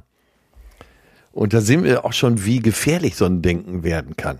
Dass man, äh, ja, dass man einfach äh, ja, so Verhalten aufobtruiert und so typische Verhaltensmuster erkannt haben will. Dabei haben wir es nur für Ja. uns zu Ende gedacht. Ja, und dass man eben bei sich selber und bei anderen so unterschiedliches Maß anlegt, ne? Und bei sich selber akzeptiert, yo, bei mir gibt's Situationen, da bin ich mal nicht so gut drauf, weil ich jetzt, wie ich heute, vielleicht erkältet bin oder Ja. gerade eine Trennung ansteht oder mein Job so stressig ist und dann hupe ich halt mal im Auto, während ich bei anderen sofort das so groß mache und Ja. diese Situative außen vor lasse in der Rechnung. Du hast das ja äh, gesellschaftlich teilweise in so Grenzbereichen, wo es dann vielleicht auch gefährlich wird, auch für die Demokratie gefährlich wird. Absolut unverständlich ist ja, warum es so viel rechte Gedanken zum Beispiel äh, in Sachsen gibt. Also das ist jetzt ganz rudimentär, nagelt mich da auf nichts fest, aber das ist das, äh, was man in den Nachrichten auch mitkriegt. In Sachsen gibt es, glaube ich, unterdurchschnittlich viele Unterkünfte für Geflüchtete, der, also in Anführungsstrichen, äh, Migrantenanteil ist da relativ niedrig. Eigentlich müsste die Fremdenfeindlichkeit in Sachsen unterdurchschnittlich sein. Komischerweise ist sie überdurchschnittlich, weil man eben äh, vielleicht auch von bestimmten Sachen ausgeht und die äh, äh, bestimmte Populisten dafür sorgen, dass man sie auf eine bestimmte Art zu Ende denkt. Ne? Und da kommt eben die gesellschaftliche Relevanz ins Spiel und eben auch der Populismus ins Spiel, wenn man bestimmte Vorurteile bedient, dass die Leute eben ihre so ganz andere Schlüsse daraus ziehen. Ne? Ja. Und deswegen finde ich, Ja. die finde ich das auch wichtig, dass wir äh, in der heutigen Folge darüber sprechen, wo wir unsere Denkfehler machen. Anstatt uns wirklich mal auf, äh, auf die Fakten zu beziehen, nehmen wir Stimmungen auf. Und das ist ja vielleicht äh, eben der Ankereffekt, wo wir aus dem Drumherum sagen, ja, das muss ja so sein. Das, äh, wir sind überfremdet hier in der Gegend. Und vielleicht stellt Ja. man fest, äh, genau das Gegenteil ist der Fall. Und da wäre mir jetzt halt dann total wichtig, dass wir noch den, den Schritt weitergehen und dann sagen, aber daraus jetzt dann für uns zu schließen, Ja. Alle Sachsen sind so. Ja, Oder richtig, ne, genau. wenn man in Sachsen wohnt, da muss man so und so. Das wäre ja genau der, das wäre genau derselbe Fehler. Ja, das genau, genau, ganz das oft, ich- Dass du dann das das- Gefühl hast, ey, Ja. du willst was gegen, gegen rechts sagen und kommst damit zu Aussagen wie alle im Osten sind rechts. Und dann denke ich mir, das ist doch genau, das ist genau das Gleiche, Ganz was genau, die ganz Rechten genau. machen, indem sie allgemeine Aussagen über Bevölkerungsgruppen treffen, die einfach nicht haltbar sind, indem sie Vorurteile bedienen, indem sie es sich zu einfach machen. Und deswegen super Beispiel, was du das, da sagst, weil das passt genau zu diesem fundamentalen Attributionsfehler. Manchmal muss ich meinem Hirn im Prinzip in den Hintern treten und sagen, ey, bezieh noch mehr, noch mehr Faktoren in deine Gleichung ein. Aber dann, äh, aber da sieht man eben, also erst war es ja abstrakt. Wenn wir über den, äh, über diese verschiedenen Effekte sprechen, dann ist es ja noch relativ abstrakt. Aber gerade was Vorurteile angeht, spielt das in, sich in unser aller Köpfen ab. Wir können es ja jetzt größer ziehen, aber wir, wir waren jetzt gerade bei Sachsen, dann fährst du hin, äh, in unserem Fall, weil wir da auf Tour sind und stellen fest, oh, ganz anders. Ja? Alle super nett mhm. und es gibt Auswüchse in die eine oder andere Richtung. Äh, aber wenn wir die Lupe jetzt größer ziehen, letzte Woche noch gehört, jetzt sind wir beide auch große Frankreich-Fans und äh, Frankophil. Du sagst, ah, ich war Frankreich unterwegs, ist ja so schön. Ach, die Franzosen, alle arrogant und sprechen kein Englisch. ja, ja, ja. So, Total. Dann, dann bist du da ein paar Dann Wochen. fahr mal nach Sachsen. Die sprechen nicht mal Deutsch. Entschuldigung, den könnte ich nicht liegen lassen. Aber nein, aber wenn du, das, das sind ja eben Beispiele dafür, wie uns das auch im Alltag beschneidet. Ja. Total. Und ich glaube, das ist eben ganz oft so der Punkt, ne, dass du Du machst es dir natürlich einfach mit Statistiken. Nochmal ja. das Beispiel von dem Typen, der im Supermarkt steht und dieses weiße Käppchen anhat. Willst du jetzt lange drüber nachdenken? ist das jetzt ein Wurstverkäufer oder ist der hier im absurden Halloween-Kostüm vielleicht unterwegs? Und Moment mal, es ist doch jetzt schon Dezember, wieso hat der jetzt noch ein Halloween-Kostüm an? Nein, da habe ich keinen Bock, lange drüber nachzudenken. Ich habe vielleicht auch keinen Bock, lange drüber nachzudenken, wenn jemand vor mir steht, angezogen wie eine Frau mit langen Haaren und geschminkt wie eine Frau, äh, mich zu fragen, wie soll ich die Person jetzt ansprechen? Ja, ne? ja. Da sage ich doch natürlich, guten Tag, Frau, wie heißen Sie, Frau sowieso? Und das sind aber eben so Momente, wo du merkst, ja, das geht vielleicht in vielen Fällen gut, in manchen Fällen aber auch nicht. Und es gibt bestimmt Bereiche, wo du sagen kannst, da kann ich mich auch mal, wie auf so einem Trampelfahrt in meinem Kopf, auf die Abkürzung, auf den einfacheren Weg verlassen. Ich hoffe aber, dass unsere Folge heute uns ein Stück weit dafür sensibilisiert, dass es zig Bereiche gibt, wo das nicht der Fall ist und wo genau diese Denkfehler, diese Abkürzungen, die dein faules Hirn nehmen möchte, uns vielleicht auch in eine, in eine, in eine Gefahr bringen als, als Gesellschaft und natürlich egoistisch betrachtet als man selber, wenn man dann beim Autowagenkauf Opfer des Ankereffekts wird. Ja, absolut. Und wer das noch nacharbeiten möchte äh, und gerade den äh, Halo-Effekt, den Ankereffekt und eben aber auch äh, den Konfirmationsfehler, also den Bestätigungsfehler, sollte man vielleicht sich nach unserer Folge noch so ein halbes Stündchen mit beschäftigen, weil ihr werdet euch alle da wiedererkennen. Also bei mir geht da wirklich die eine oder andere Tür auf, wo ich ja, ich will ja, ich will doch gar nicht, ich will doch genau diese Fehler vermeiden als äh, alter weißer Mann, der ich ja auch bin. Aber man tappt immer wieder in die eigenen, ja, nennen wir es an, in dem Fall auch mal Vorurteile rein. Ich habe gleich noch, bevor wir uns da zu sehr jetzt drauf einschießen, diese Fehler fertig zu machen, eine etwas andere Sicht auf diese Fehler, wo ich sehr gespannt, was du sagen wirst. Erstmal aber müssen wir jetzt Tommy Schmidt unser Versprechen einlösen, denn der hatte geschrieben, vor einiger Zeit schon, Du erinnerst dich vielleicht, als wir gesagt haben, mhm. wir brauchen neue Gefühle für nach der Sommerpause, dass er so meinte, so dieses Nostalgiegefühl, ne? Ja. Früher war alles besser und ach, damals, als nur einen Sender gab und man die neue Bravo-CD sich gerade gekauft hatte, was hat's damit auf sich? Und dazu wurde ein sehr, sehr schönes Paper, ganz kürzlich erst in Nature veröffentlicht, also druckfrisch haben wir das quasi hier liegen, wo man sich genau dieser Frage gewidmet hat und du wirst gleich sehen, das hat ganz schön was mit Biases zu tun, die in unserem Planeten wir vielleicht gar nicht auf dem Radar haben. Genau. Ja, der Forscher, den wir brauchen, kann es sein, ist Adam Astroianni. Der hat äh, gerade sein PhD in Harvard fertig gemacht und ist jetzt Postdoc an der Columbia Business School. Und dieses Paper hat er geschrieben, weil er so selber auf seinem Blog beschreibt, oh, am Anfang, da hat er immer so das Gefühl, dass die Leute sagen, ja, früher, ne, da konnten wir die Tür hier bei uns in der Nachbarschaft noch, noch offen lassen, haben wir nie abgeschlossen. Ja. Damals, da war die alles Sommer so viel waren besser. heißer. Die Sommer waren heißer.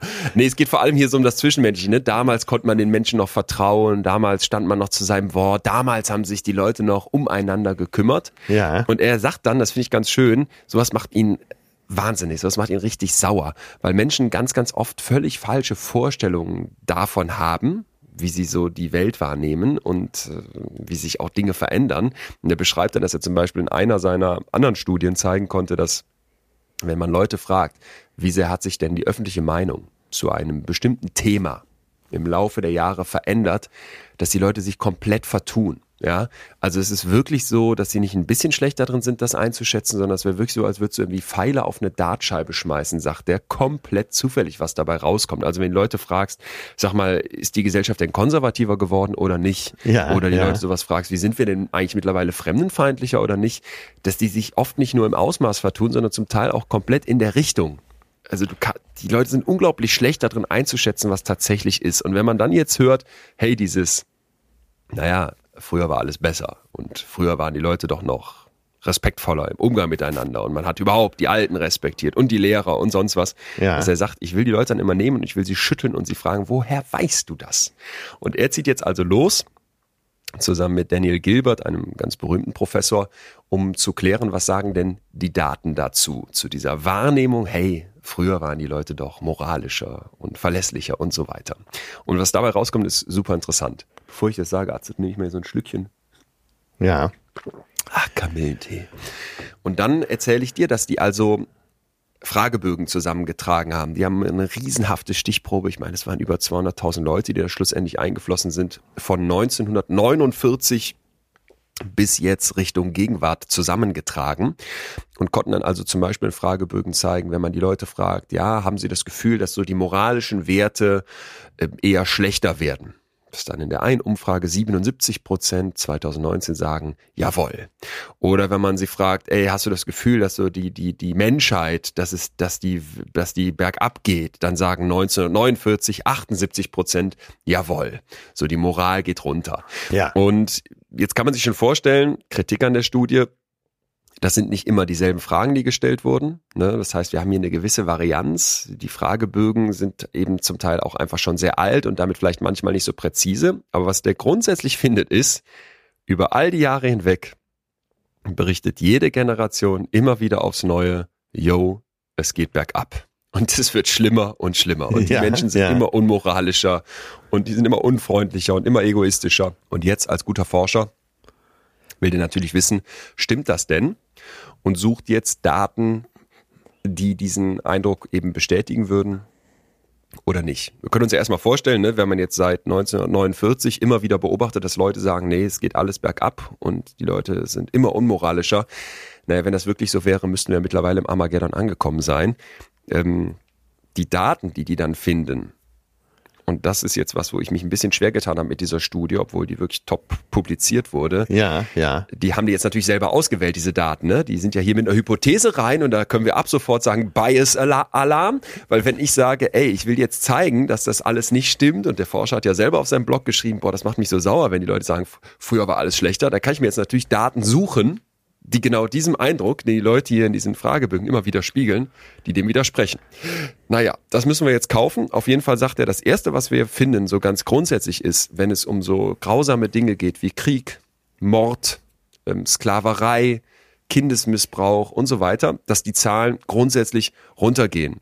Ja. Ne? Und ja. auch so die Mortalität halt, dass die Leute eher länger leben und so weiter. Das heißt, es wäre jetzt mal so erstmal sehr komisch, davon auszugehen, dass die Welt komplett vor die Hunde geht, weil irgendwie scheint das nicht der Fall zu sein. Und dann haben die eben auch nochmal so dieses, ähm, ja, versucht, dieses Moralische festzustellen. Ist es denn so, dass die Leute tatsächlich egoistischer werden, unmoralischer werden und sagen auch da mit einer ganzen Reihe von Datensätzen, die die finden, zum Beispiel Meta-Analysen, aber auch einzelne Surveys, die so, also einzelne Fragebögen, die so verteilt wurden. Nein, das finden wir nicht. Also die Leute engagieren sich, die Leute sind freundlich, die Leute sind, die Leute sind kooperativ. Wenn überhaupt, finden die da in großen Meta-Analysen, dass es sogar wieder andersrum ist, ne? dass die Leute sogar eher moralischer und netter und sympathischer ja, werden. Also dieser Eindruck, früher war alles besser, scheint erstmal nicht zu stimmen. Bleibt jetzt die Frage, wenn wir diese Fakten bis hierhin so kaufen, wieso? Wieso denken die Leute das? Wieso denken die Leute seit Jahrzehnten? Genau, das, warum? Es geht bergab. Und früher war alles besser. Ja, und da sagen die jetzt zwei Biases könnten eine Rolle spielen. Ne? Das ist oft so in Studien, dass ich irgendwas herausfinde. Und da gibt's hinten nochmal, natürlich gibt's auch einen Theorieteil am Anfang, wo ich versuche zu erklären, warum meine Hypothese so und so ist. Warum erwarte ich, dass etwas rauskommt? Aber ich kann auch hinten im Diskussionsteil noch überlegen, na, woran könnte das jetzt liegen, obwohl ich das noch nicht rausgefunden habe, noch nicht geprüft habe, so mit dem kleinen Stupser an andere Forschende, hey, guckt euch das doch mal an. Und er sagt jetzt, also dieser Wissenschaftler hier, äh, zwei Sachen könnten da eine zentrale Rolle spielen. Und zwar einmal der voreingenommene Expositionsbias, der Biased Exposure Effekt klingt jetzt so ein bisschen äh, ja, sperrig, sag ich mal. Aber der Punkt ist, dass zahlreiche Studien gezeigt haben, dass Menschen besonders häufig eben nach negativen Informationen über andere suchen und darauf dann auch so den Fokus legen. Ne? Dieses Ja, Voreingenommensein. Ich bin Ja, eher ja. auf das Negative aus. Passt auch so ein bisschen zum Flugzeugabsturz. Ne? Uns interessiert das eine abgestürzte Flugzeug, das eine negative Ereignis. Aber dass am selben Tag 125.000 andere Flugzeuge sicher gelandet sind, interessiert gut. mich nicht. Ja. Also so eine Voreingenommenheit, dass ich eh darauf achte, was ist negativ an anderen. Und der zweite Fehler, der zweite Bias, der dazu beiträgt, ist der Biased Memory Effekt. Also es geht hier um Erinnerungen. Da haben zahlreiche Studien gezeigt, dass wenn Menschen sich an positive und negative Sachen aus der Vergangenheit erinnern, die Wahrscheinlichkeit einfach größer ist, dass die negativen Ereignisse vergessen werden. Oder dass sie vielleicht sogar fälschlicherweise im Gegenteil, also als, als Gegenteil in Erinnerung bleiben. Ne? Ja. So, das bedeutet, wenn ich jetzt darüber nachdenke, wie war es früher und ich vergesse alles Negative, ja klar, dann ist die Wahrscheinlichkeit, dass ich sage, Moment mal, früher war alles super, Ja. Einfach sehr viel höher. Ich gebe dir ein Beispiel, du hast irgendwie dein, ähm, du hast irgendwie dein, dein, bei mir war es tatsächlich so, ich hatte so einen Abschluss, Tanz, also wir hatten Tanzkurs in Solingen. Hast du auch so Standard-Tanzkurse mal gemacht? Ja, habe ich gemacht, ja. Auch als Jugendlicher oder Ja, ja, als Jugendlicher, genau. 15 oder so. Tanzzentrum Kai Koch. Und ähm, frag mich nicht wieso, aber das war noch so die Zeit, wo man von seiner Mutter natürlich begleitet wurde beim Anzugskauf im Pico Kloppenburg in Solingen. Ja, ja, ja. Und du weißt um meinen Greenpeace-Rucksack, den ich hatte, mit dem Reflektorenwalfisch drauf und dem, den, ich hatte immer so ein bisschen speziellere Sachen Ja. an und, und um mich, um mich hängen. So, und dann hatte meine Mutter also die Idee, dass ich ein beiges Kordjackett bekomme, aber jetzt eben keinen kompletten Anzug, sondern irgendwie eine andersfarbige Hose dazu. Quasi der, Weißt du? der Nachwuchsoberstudienrat. Ja, genau, genau. Ich sah schon aus wie ein kleiner Lehrer, wahrscheinlich war es auch das. Und alle anderen Jungs hatten so geile Anzüge, so geilen, mein, mein Kumpel Paul hatte so einen Nadelstreifenanzug, das weiß ich noch genau, und es sah alles so cool aus. Und ich war dann da plötzlich in meinem Zweiteiler, der auch nicht zusammenpasste und sah aus wie der letzte Fennec. Und dann stand ich da und hatte jetzt diesen Abschlussball, dann gab es ja so eine Zeremonie, wo man mit der Traumfrau an seiner Hand dann da reinspazierte. So, und das war ja natürlich in dem Moment eine sehr grausame Erfahrung. Ja. Aber im Rückblick, kennst du ja vielleicht auch diesen Effekt, kann ich jetzt drüber lachen oder wir beide lachen drüber, ne? Das äh, Biased Memory Effekt. Ich habe in dem Moment was erlebt, was vielleicht in dem Moment gar nicht schön war, aber im Rückblick verklärt dein Kopf das und färbt alles, was negativ war, so ein bisschen ja auch rosa ein. Ne? Und jetzt kann ich halt darüber lachen und sagen, Mensch, war das eine lustige Erfahrung. Damals wäre ich am liebsten im Erdboden versunken. So, und diese beiden Effekte jetzt also zusammengenommen, Ja. Dass ich diesen Biased Exposure Effekt habe, dass ich so einen voreingenommenen Expositionseffekt habe ne, und immer auf das, auf das Negative grundsätzlich gucke, plus diesen Biased Memory Effekt, dass ich das Negative eher vergesse oder vielleicht sogar umdrehe, führt dann natürlich dazu, dass ich irgendwann die Illusion im Kopf habe, früher war alles besser. Die Welt, die Welt geht vor die Hunde. Diese Jugend von heute, das sind doch alles nur noch Aguaven-Dicksafttrinker. Und das ist eben der Punkt. Das ist dann eben der Punkt, wo, wo ich es so spannend finde, wenn man auch auf so größere gesellschaftliche Phänomene guckt, dass diese Biases uns im Zweifel helfen könnten, zu verstehen, wie entsteht sowas. Ja, Ja, deshalb sagt der schlaue haben wir wieder Volks zwei. Volksmund ja auch, früher war auch alles scheiße. Und streng genommen ist da ja was dran. Aber ist ja vielleicht auch ein Überlebenskonzept, dass man sich die Sachen etwas, äh, dass man der Sachen besser erinnert, die positiv waren. Auch da hat unser Gehirn ja was vor, ne? Das ist für mich auch jetzt so Richtung Finale Ja. vielleicht der, der wichtigste Punkt heute, den wir noch gar nicht hatten. Ja. Es gibt noch einen Bias, den ich mit, es gibt ja ganz viele, habe ich am Anfang gesagt. Vielleicht machen wir auch nochmal eine Folge irgendwann dazu. Da müsst ihr uns mal schreiben, liebe Community, interessieren euch diese Biases? Wenn ja, wir würden mal so ein bisschen aufs Echo von euch warten. Ihr wisst, ihr könnt uns mailen oder bei Instagram schreiben. Da würden wir nochmal was dazu machen. Aber einen habe ich jetzt noch für dich und der macht uns nochmal so einen anderen Blick auf diese Fehler auf. Und zwar den Self-Serving Bias oder auf Deutsch die selbstdienliche Verzerrung, wo es darum geht, dass Menschen eben dazu neigen, so positive Ereignisse oder Erfolge auf ihre eigenen Fähigkeiten und Anstrengungen zurückzuführen. Ja. Wenn sie sagen, wenn was schlecht läuft, ja, da habe ich Pech gehabt. Oder das waren halt schwierige Umstände. Und da merke ich manchmal, das kann man ja von bis haben. Alle diese Fehler, die wir heute besprochen haben, die können unterschiedlich stark bei uns ausgeprägt sein. Ja, Und ja. ich denke für mich zum Beispiel, dass dieses, ey, gesteh dir auch mal was zu, was vielleicht am Ende nicht dein, Erf dein Erfolg war ja, oder dein Verdienst war, das ist ja auch ein sehr gnädiger Umgang mit sich, ne? Und das Ja. ist vielleicht gar nicht so was Schlechtes. Und ich komme da jetzt gerade drauf hin, oder das finde, es passt so schön zu deinem Gedanken von gerade. Vielleicht ist das gar nicht so verkehrt, dass unser Kopf die Vergangenheit ein bisschen schöner macht, weil auf die gucken wir ja zurück. Ja, man, äh, ja, und jetzt sind wir der der Ged- Gedanke, philosophische Gedanke von Nietzsche, dass wir an zu viel Wahrheit sterben. Also der berühmte Ausspruch ist ja, wir haben die Kunst, um nicht an der Wahrheit zu sterben. Und äh, wahrscheinlich ist das ein Überlebenskonzept, äh, dass wir Dinge beschönigen in unserem Rückspiegel, damit wir eben nicht verzweifeln, auch an der Welt verzweifeln. Weil Ja. äh, das, das Leben besteht halt eben aus ein, einer Aneinanderreihung von Problemen, die wir überstehen oder nicht. Und wenn wir sie überstanden haben oder gelöst haben oder sie sich von selbst gelöst haben, äh, sind wir durchaus in der Lage, sie vor uns selber so darzustellen, als hätten wir entweder daran mitgewirkt positiv oder es war alles gar nicht so schlimm. Ja.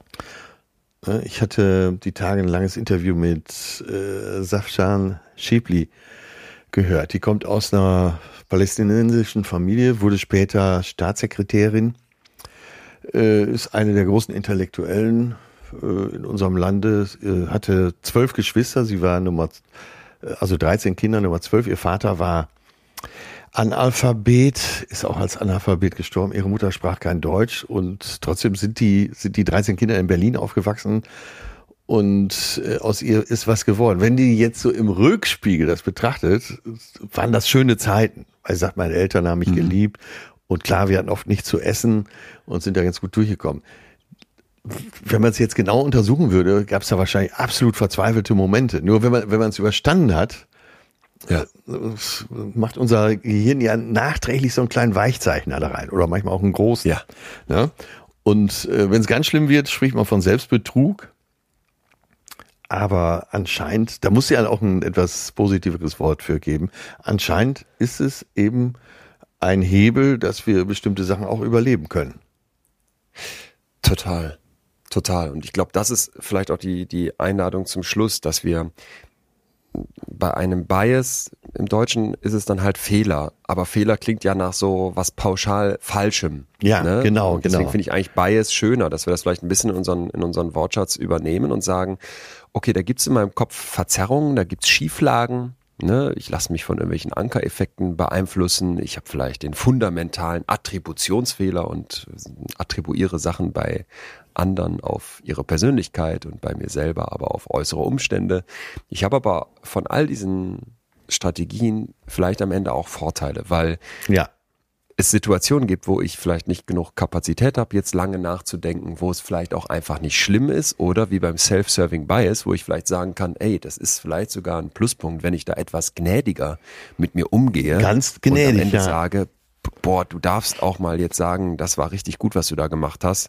Und auch wenn da viel Glück eine Rolle gespielt hat, klammer das mal aus, sei jetzt mal stolz auf dich, freu dich über dich. Das, das finde ich sowas, wo, wo ich so dachte, es gab lange in der Psychologie so die Sicht auf diese Fehler, als wären die grundsätzlich was Falsches oder als wären das tatsächlich Fehler unseres Kopfes im Sinne von Ja, ja. fast schon wie eine Krankheit, wo man sagt, die müssen weg. Ne? Aber ich glaube, es müssen wir tatsächlich viel mehr so verstehen als den Versuch unseres total faszinierenden, raffinierten Gehirns durch die Welt zu kommen und dieses in Abständen innehalten und sich mal zu fragen, ey, wo bin ich jetzt vielleicht voreilig? Wo lasse ich mich von Vorurteilen treiben? Wo sollte ich vielleicht mal kurz mich fragen, hey, ähm, macht das denn Sinn, was ich gerade über Linda, die Bankangestellte, denke? Ne? Ähm, Und muss ich da nicht nochmal statistisch prüfen, ob meine Annahmen über Ja. alle Ausländer, alle Menschen in Sachsen, alle Frauen, Richtig. alle Transgender-Personen, also äh, ob die richtig sind, ne?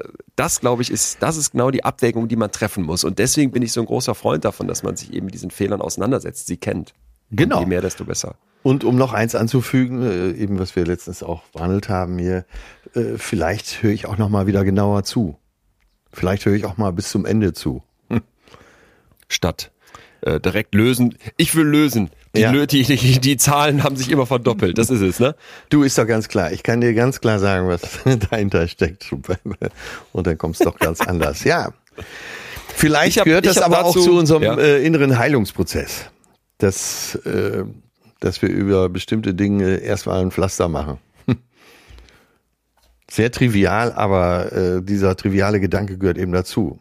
Wir können mit, äh, nur mit der, wir müssen die vergangene Wahrheit manchmal auch für uns etwas weich zeichnen. Ja, ja, ja. Ja, ja, total. Das, das glaube ich ganz oft. Das glaube ich ganz oft. Ich glaube auch ganz oft ist das so, wenn du, also ich habe zum Beispiel wirklich versuche, so objektiv durchs Leben zu gehen, die Sachen, Zahlen, Daten, Fakten Ja, getrieben ja. zu betrachten. Und dann merke ich, mal unabhängig davon, dass mein Kopf das natürlich längst nicht immer hinkriegt, sondern im Gegenteil, ich dann auch merke, boah, scheiße, da bist du wieder über ein Vorurteil gestolpert Ja. oder da hast du wieder Confirmation Bias gehabt. Du eckst auch mit anderen an. Ne? Weil, weil ganz oft, ich sag mal, du musst ja jetzt in einer Liebesbeziehung nicht kommen mit, äh, so rein statistisch hat so ein Paar in Deutschland pro Woche 2,5 mal Sex. Ja. Wir hatten jetzt 4,3 mal Sex, das reicht ja wohl aus. Was willst du denn jetzt? Äh, warum stehst du hier schon wieder im Negligé vor mir? So, das, das würde ja, nicht- das würde dich nicht weiterbringen. Ne? Dann, dann musst du halt vielleicht anfangen zu verstehen, okay, Moment mal. Ähm, ja, Berühmte Negligé. Das war jetzt ein Bild. Ja, natürlich. hatte okay. länger keins an. Ähm, Ja, ich sage in solchen Samstag dann. Fällen, äh, sage ich gerne mal, sei nicht so streng mit dir. Und das meint das ja auch. Zitatze. Das haben wir alle auf den Unterarm schon von dir geschrieben. Ich habe für dich heute habe ich ein Zitat dabei. Ja. das, das ist ganz schön von Anais Nin. Wir sehen die Welt nicht wie sie ist, Mhm. sondern wie wir sind. Ja. Und das dachte ich, das passt zu diesen Biases. Ne? Du, du musst dich davon freimachen, dass du irgendwie objektiv auf die Welt guckst. Und Kahnemann, einer der Starforscher eben zu diesen Biases, äh, schreibt auch selber, es ist unfassbar schwierig, sich davon komplett zu lösen. Vielleicht sogar unmöglich. So. Und das Ziel muss eigentlich sein, dass ich weiß, ich kann mir da nicht einfach immer blind vertrauen. Aber gerade in den Momenten, wo es dann heiß hergeht, wo wo, wo man vielleicht emotional gefordert ist, wo man, wo man sich ganz besonders bemühen müsste, diese Biases auszublenden, da schlagen die dann doch voll zu. Und der Kahnemann ist sehr äh, pessimistisch, so sehr pessimistisch und sagt, hm, das wird vielleicht auch immer so bleiben, da können wir nichts dran ändern. Ich würde für mich sagen, ich bin da eher optimistisch und habe zumindest in meiner eigenen Wahrnehmung der Welt, wie sie ist, schon öfter das Gefühl gehabt, seitdem ich mehr über diese Biases weiß, gucke ich anders auf Gespräch mit anderen, auf mich selber, auf, auf Situationen. Und das Wissen darum wird das ja schon verändern. Also wenn du immer im Hinterkopf hast, ich werde die Welt nie zu 100% objektiv sehen können, dann weißt du ja, dass du dich bemühen musst. Ja. Ach ja. Ja. Das andere wäre, die Weisheit mit Löffeln gefressen zu haben. Ja, genau. Und wenn man das Gefühl hat, äh, oh, mein Gegenüber hat den tiefen Teller erfunden, dann äh, muss man vielleicht auch gar nicht mehr lange weiterreden. Schnell weg. Ich, wir sind, wir sind durch mit den Biases für den Moment. Wie gesagt, ihr Lieben alle, schreibt uns mal, wenn euch da, müssen, wenn, wenn müssen ihr wir irgendwann nochmal aufgreifen. Vor allen Dingen müssen wir nochmal aufgreifen, aufgreifen. wie geht man damit um, äh, wenn man mal wieder den The Great Pretender gegenüber sitzt, der dir die Welt in drei Sätzen erklären will. Ja, Andere Folge. Jetzt wollte ich noch was zum Schluss äh, dir teilen, wo ich, oder ich brauche deine Meinung. Also pass auf, ich lese dir das vor. Das Ja. ist von einer Poetin aus den USA, Donna Ashworth. Kannte ich nicht, aber ich bin über dieses kleine, wie nennt man das, Gedicht gestolpert. Ich habe jetzt hier nur so eine deutsche Übersetzung. Auf Englisch klingt das natürlich alles nochmal viel mehr nach Pathos. Ich bin gespannt, was du sagst. Achtung. Wenn jede einzelne Person, die dich im Laufe deines Lebens gemocht hat, auf einer Landkarte aufleuchten würde, entstünde das schönste Netzwerk, das du dir vorstellen kannst. Nimm jetzt noch die Fremden hinzu, zu denen du nett warst, die Menschen, die du zum Lachen gebracht oder inspiriert hast, und dieses leuchtende Netzwerk von dir wäre ein beeindruckender Anblick. Du bist so viel mehr, als du denkst, dass du es bist. Du hast so viel mehr erreicht, als du denkst. Du folgst einem leuchtenden Pfad, von dem du nicht einmal weißt, dass du ihn beschreitest. ah, ist das ein guter Gedanke. Ist das schön? Wunderbar, wunder, Yes, wunderbar. yes. Ich, ich saß hier und dachte, ist das jetzt, weil ich irgendwie Matsch in der Birne bin vom ganzen Schleim, den ich hier aushuste und, sch und schniefe, dass mir das gefällt? Oder ist das wirklich, also ist das, Das blöder richtig- Kitsch oder ist das Nein, wirklich nein, schön? nein. Das ist schön, oder? Richtig guter Gedanke. Vor allen Dingen hat der Einfluss auch auf dein, äh, deine, den Umgang mit deiner Umgebung. Weil dieser Ja, Gedanke, dass, das. dass du Spuren hinterlässt und möglichst Leuchtspuren, der ist doch wunderbar. Das freut mich. Da Ja. bin ich beruhigt. Also Ich dachte schon, ich verliere hier alle, nein, nein. alle Rat. Nein, ich fand das, ich fand das auch so. Ich dachte so, wie oft gehst du so durchs Leben und ähm, keine Ahnung, ob es am Herbst liegt, aber ich denke in letzter Zeit mal wieder öfter so an das Ende des Lebens nach und ans Sterben und auch wenn Leute, die ich so mag, sterben würden und so weiter. Und ich, da, ich dachte dann wirklich, was würde auch bleiben von einem? Und ich habe ähm, dir das, glaube ich, letztens schon mal erzählt, dass ich mit einem Cousin von mir nochmal zusammenstand und der sagte, du, ich hätte mal hier in einer Folge erzählt, dass wir, dass man, dass man irgendwie in so Kleinigkeiten, wenn man dann doch mal nett ist, dass das vielleicht doch einen Unterschied macht, auch für einen selber. Ja. Und da musste ich auch wieder dran denken, ne? so dass dieses, wo habe ich das letzte Mal jemanden vielleicht auch ganz Fremdes zum Lachen gebracht oder vielleicht auch, was heißt inspiriert klingt jetzt so groß, aber wo waren Menschen, die mich gemocht haben? Und da habe ich mir das so vorgestellt, jo, als ich 16 war, da, also ich habe sie ja auch total gemocht, diese Familie auf dem Bauernhof in Frankreich, ähm, ne? dann jetzt irgendwie, wenn ich in New York da diesen Forscher kennengelernt habe und dann stelle ich mir so kleine Pinne vor und tatsächlich, die würden leuchten, das ein Ey, das ist Ja, so ich ein das ein schöner sehr Gedanke, schönes Bild. wunderbar. Ja, Schlusswort heute. ja. Oder hast du noch was? Ey, da darf man nichts mehr anfügen. Ne? Du Dann kannst äh, dein Netzwerk jeden Tag etwas heller machen. Wunderschön. Schön. Okay. Ich schreibe mal der Donna Ash, Ash, Ashworth. Ein kleines, ein kleines, einen kleinen Gruß von uns. Einen kleinen leuchtenden Punkt drüber. Äh, wir sind am Ende dieser Folge. Ihr Lieben, alle, die wir nächste Woche, nee, diese Woche, oh Gott. Ja, wir nehmen ja gerade noch am Sonntag auf. Also alle, die wir jetzt am Samstag in der Halle Münsterland sehen. Wir freuen uns, glaube ich, seit äh, Monaten darauf wie Bolle.